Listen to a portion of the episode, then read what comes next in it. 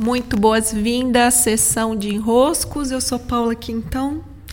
Estava aqui agora finalizando uma sessão de diagnóstico muito linda, que nós passamos por uma leitura do inconsciente. O consciente sempre me surpreende, porque o que ele guarda são muitas riquezas, né? O inconsciente guarda o simbólico. Por isso que o inconsciente ele é tão maior que o consciente, porque o que o consciente vê, né? então ele olha para algo e vê o contorno daquele algo, o inconsciente mergulha em águas muito profundas do simbólico. Portanto, aquilo que está em nós inconsciente é de uma riqueza infinita. Né? Os símbolos eles se desdobram em outros símbolos, em outros, em outros. É algo de fato profundo. Não há outra expressão melhor para descrever o inconsciente. São as nossas profundezas. Essas que é preciso ter olhos para ver.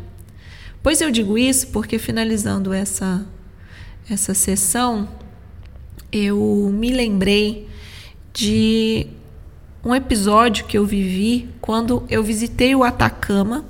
E como eu estou lendo nesse momento Mulheres que Correm com os Lobos, atravessando com muita beleza o meu inverno e indo ainda mais profundo no inverno, que já é um convite para esse mergulho, o Mulheres que Correm com os Lobos, ele explora com muita propriedade os símbolos, que estão por trás de alguns arquétipos que, para o nosso universo feminino, são muito fortes. E existe uma frase do Mulheres que Correm com os Lobos que eu sinto ser a minha frase preferida. Né? Até então é a frase que hum, mais me toca. Ela diz: peneire o deserto e veja o que encontra. Logo ao final do primeiro capítulo, ela conclui com essa frase. Depois de nos mostrar que o deserto é esse lugar né, tão desprovido de vida aparente, em que tantas mulheres veem suas vidas acontecendo, ou que nós, quando não estamos atentos, acabamos levando a nossa vida a se parecer muito com o deserto. Por exemplo, viver apenas com o que está sendo visto, com o que está posto. Esse dia a dia em que a gente tem nossas obrigações, em que a gente cumpre o nosso dever, em que a gente faz o que tem que ser feito, mas que nada daquilo está conectado com o que a nossa alma pede, com o que a nossa alma compreende. Peraí, por que, que eu estou fazendo isso aqui? Por que, o meu dia está organizado desse jeito? O que, que está por trás do que eu faço? O que, que alimenta o meu fazer? Esse alimento do nosso fazer é o que está por trás das areias secas, né? dessa superfície do deserto. Então, quando eu peneiro o deserto, eu posso me encontrar com a essência que me move, com aquilo que me faz ir para a ação, ir para o mundo, fazer o que eu faço com o brilho do coração que diz: é esse o seu caminho. Isso aqui alimenta você. Não só na hora em que ontem aqui no podcast eu falei dos resultados, né? Não só na hora em que você reconhece um resultado, mas no caminho do dia a dia comum.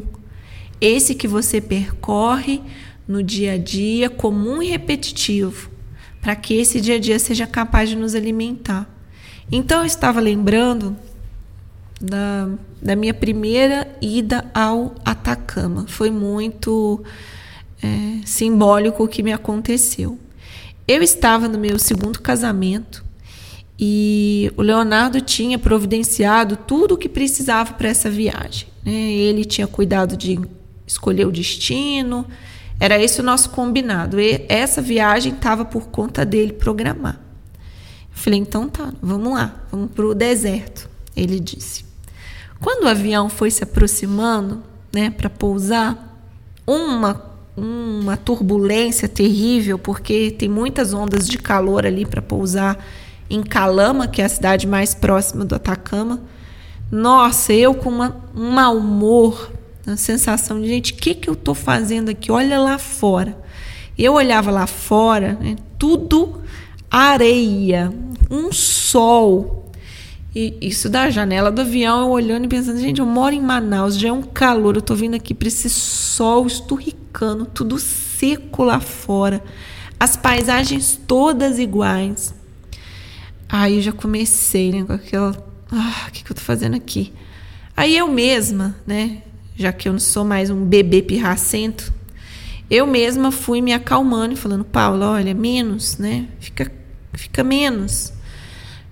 Se abre para a experiência, você não sabe como que vai ser, são cinco dias aqui, não reclama de nada e vive o máximo que você puder uma boa experiência. Eu tive essa conversinha comigo ali, né?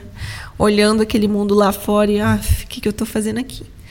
E me deu uma calmadinha, bati assim, calminha, calminha, menos, menos, menos, hein, boazinha.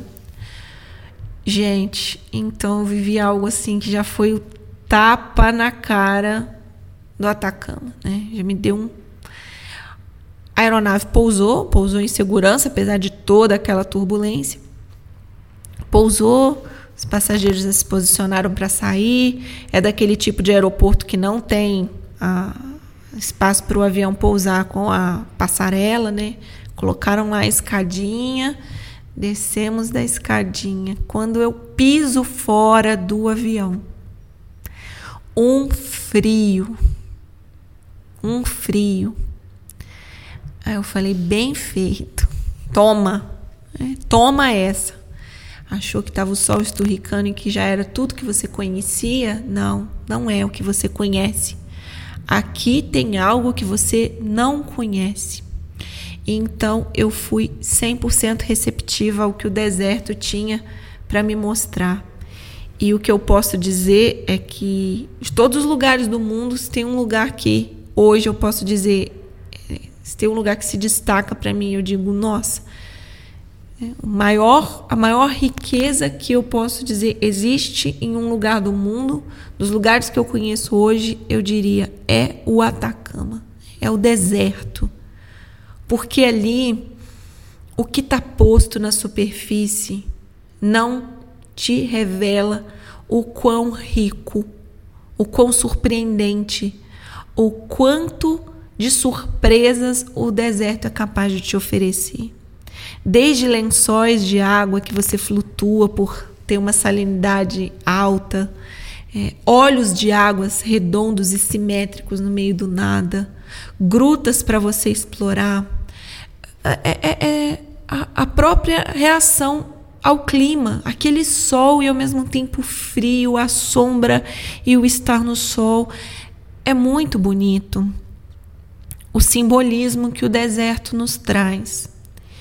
E o quanto, associando com essa introdução do livro do Mulheres que Correm com os Lobos, eu quero destacar aqui o quanto uma vida desértica é, ela tem em si os instrumentos, os elementos, os recursos para que ao mesmo tempo ela seja, ela se torne, né, naquele mesmo instante ela se torne uma vida rica, surpreendente, abundante, generosa, impactante, que faz o seu coração sabe, sentir, tô viva, eu estou viva. E o convite é para que esse dia a dia desértico, que você veja o que há por trás desse dia a dia que pode estar desértico, peneirando o deserto. Peneire o deserto e veja o que encontra. Como diz a Clarissa Píncola. Essa foi a nossa sessão de enroscos de hoje. Eu te desejo exploração por aí que você tenha coragem de fazer essa exploração profunda do que hoje é deserto na sua vida, para que você mesmo encontre as riquezas que te habitam, que te compõem. E convido a vocês ao Telegram, ao Instagram por Paula Quintão. Sempre uma alegria que vocês me tragam seus enroscos, porque assim eu sei, né, tenho mais instrumentos dos caminhos a percorrer aqui pelos podcasts. Beijos e até!